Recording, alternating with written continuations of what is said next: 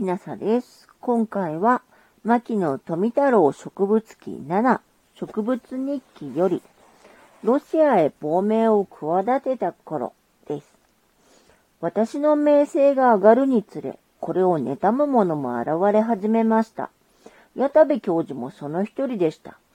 大学の職員でも学生でもない一所生に過ぎない私が、大学の書物や標本を利用して名声を上げることを内心不愉快に思っていたことでしょう。ある日、私は矢田部教授から植物学教室への出入りを禁止され、大学の図書や標本を一切見ることはならんと宣言されてしまったのです。私は失望落胆しましたが、学問は何も日本でなければやれないというわけではないと思い、ロシアへ亡命することを真剣に考えました。当時、ロシアのペテルスブルク大学教授だったマキシモウィッチ博士は、私を高く評価していてくれたので、私は博士のもとへ行く決心をしました。ところが、出発も迫った頃、突然マキシモウィッチ教授がインフルエンザで休止されたという通知を受け取ったのです。私は絶望と悲しみに打ちのめされました。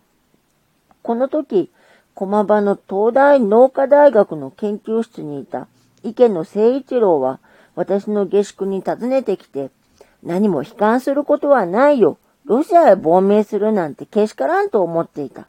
大学教授に負けない研究をやればよいじゃないか。駒場の研究室へ来いよ。図書だって、標本だって自由に見ろよ。と私の肩を叩いて激励してくれたのです。こうして私は池野の行為で駒場に研究室を持ち、日本植物史の続刊に着手することができたのです。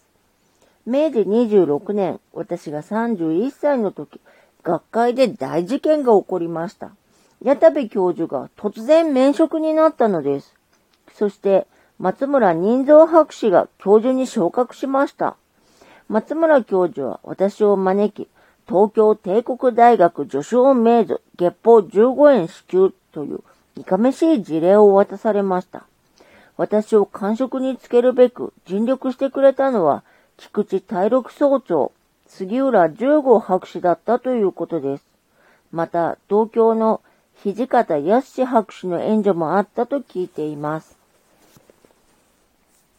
牧野富太郎植物記7植物日記より、ロシアへ亡命を企てた頃でした。もし聞いていらっしゃるのが夜でしたら、よく眠れますようにおやすみなさい。